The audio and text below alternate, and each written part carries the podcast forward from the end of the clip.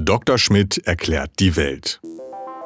Als Universalgelehrte der ND-Redaktion weiß der Wissenschaftsredakteur Dr. Steffen Schmidt auf fast jede Frage eine Antwort. Und falls nicht, beantwortet er einfach eine andere. Hallo Steffen. Ein Feuilleton-Kollege hat mir erzählt, er geht zum Konzert von einer Band namens Ostzonen Suppenwürfel machen Krebs. Ist ja ein irrer Name. Er sagt, es habe irgendwas mit einer Bildmeldung zu tun, also aus der Bildzeitung. Gab es denn mal einen Skandal um Brühwürfel in der DDR? Äh, jein. Es, äh, gewissermaßen wurde einer gemacht mal, ja. Äh, eigentlich ist es schon verdammt lange her. Es wundert mich eigentlich, wie eine Band, die aus den 80er, nee, 90er Jahren sogar stammt, äh, zu so einer alten Bildzeitungsschlagzeile kam, denn das ist von 52 schon, also mhm, äh, aber aus meinem Geburtsjahr. Mhm, mh. Also hornalt. Ja, äh, und tatsächlich der Hintergrund, es gibt tatsächlich insofern einen Hintergrund, als äh, in der DDR gab es äh, ja kurz nach dem Krieg erstmal auch so gut wie gar nicht und natürlich schon gar keine Westprodukte, wie zum Beispiel Maggi-Würze oder sowas.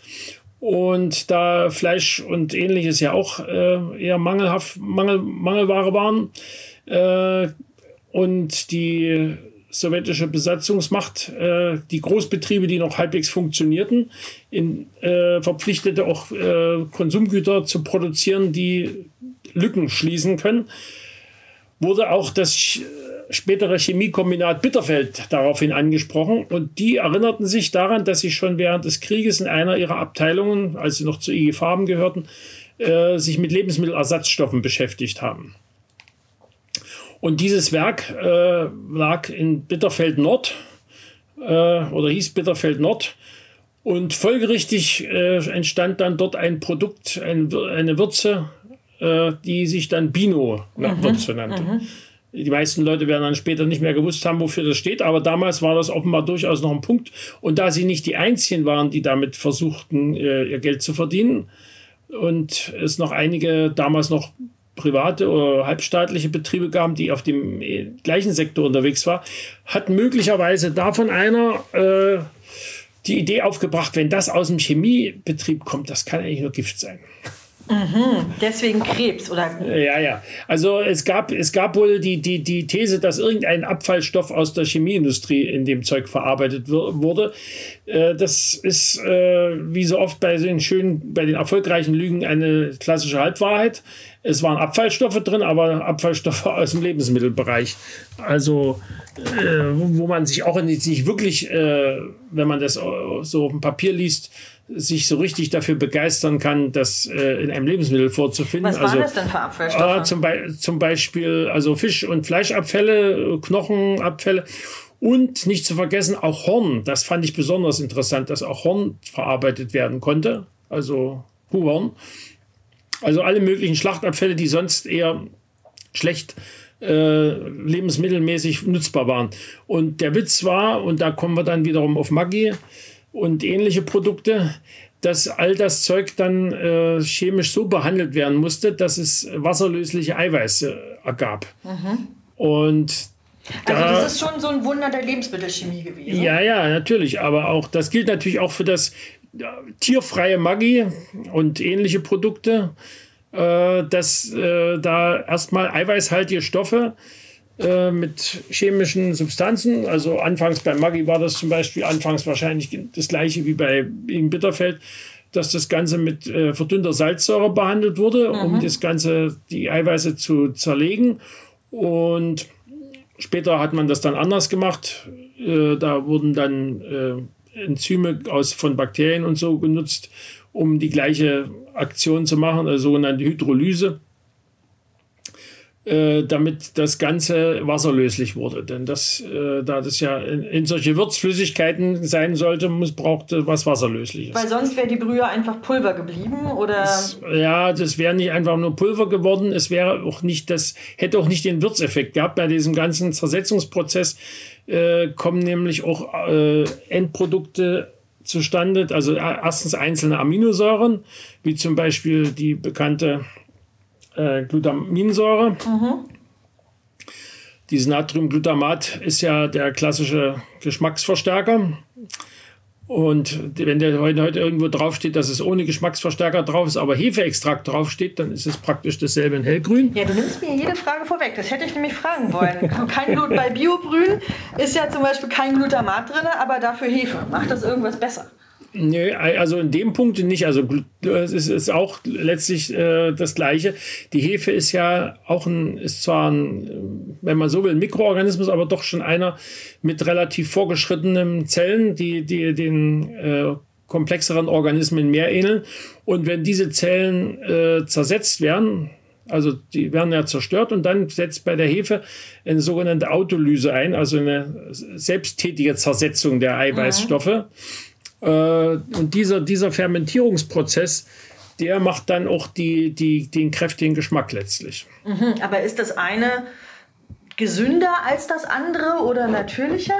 Glutamat, also Glutamat klingt jetzt nur wie Beschummeln und Hefe jetzt vielleicht nicht so. Ja, also da Hefeextrakt, der eben nicht mehr die Hefe ist, hm.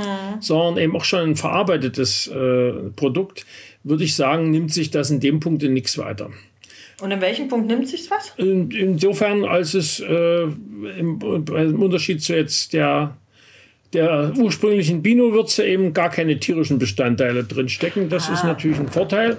Mhm. Äh, ansonsten äh, und im Unterschied jetzt zum, zum Würzen mit Natriumglutamat äh, kommt eben dazu, dass noch andere Substanzen drin sind, die das Ganze, äh, also doch et den etwas komplexeren Geschmack äh, ergeben.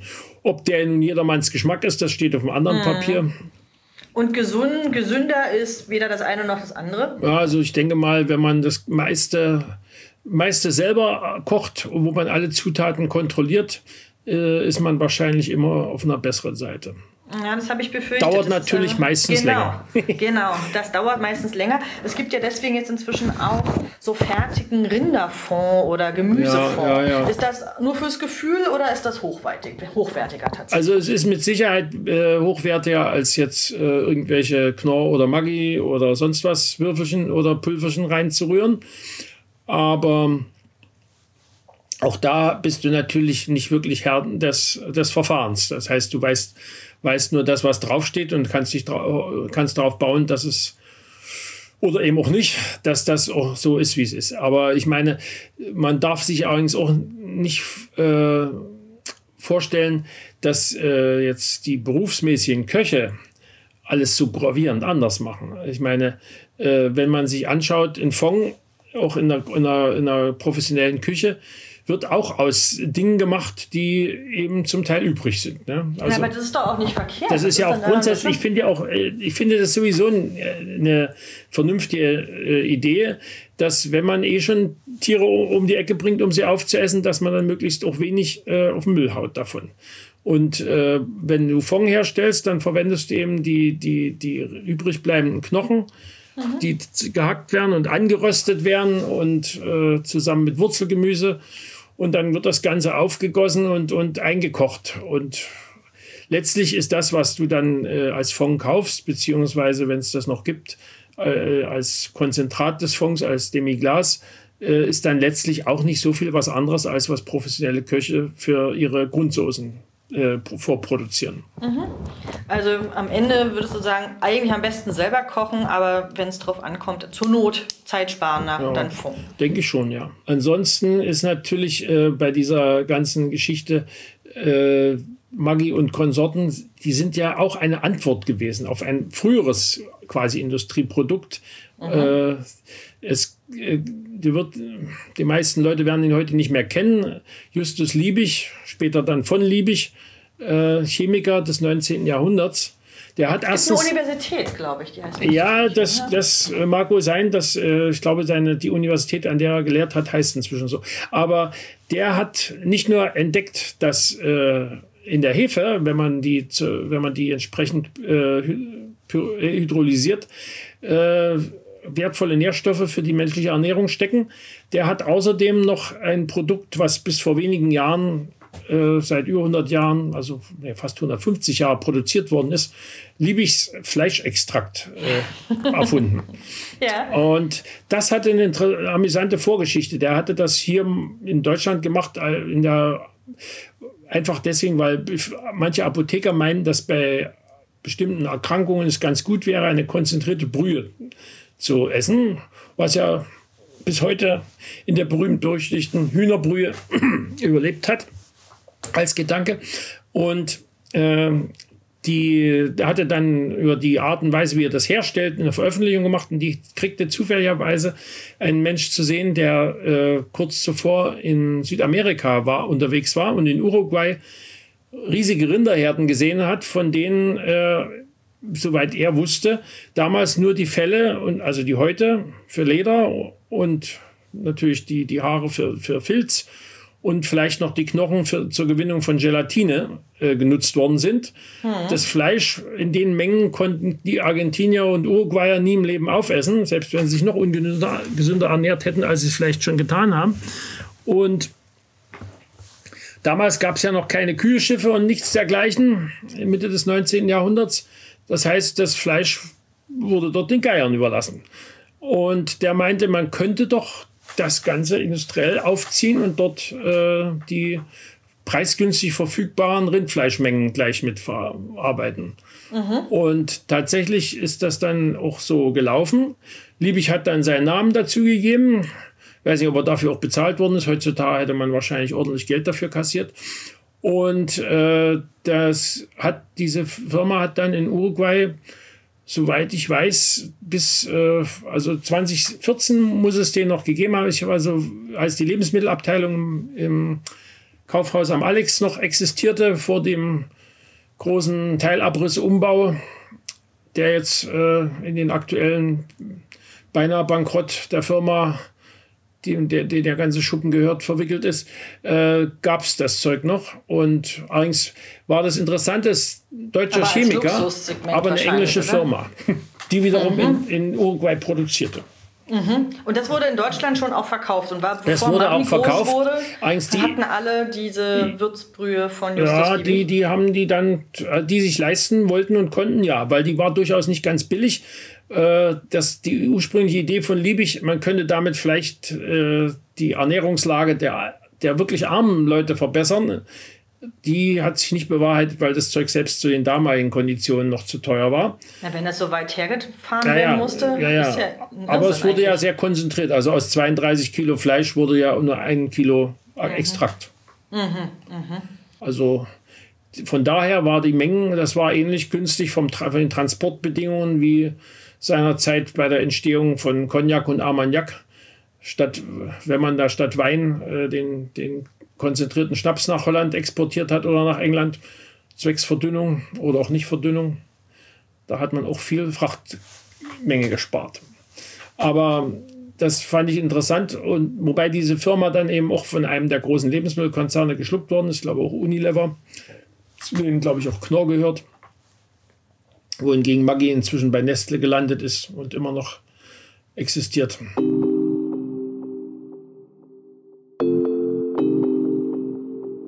Arm, aber sexy. So hat der ehemalige Bürgermeister von Berlin, Klaus Wowereit, die Hauptstadt einst genannt. Ähnliches dürfte auch für das ND gelten, denn als linke Zeitung stecken auch wir in der Krise der Printmedien. Gleichzeitig ist uns aber wichtig, dass sich jeder Mensch losgelöst von der finanziellen Situation bei unabhängigen Medien informieren kann. Deswegen setzen wir auf ein freiwilliges Bezahlmodell. Hilf mit bei dieser solidarischen Finanzierung und unterstütze das ND mit einem Beitrag deiner Wahl. Ganz schnell und einfach auf dasnd.de slash freiwillig zahlen.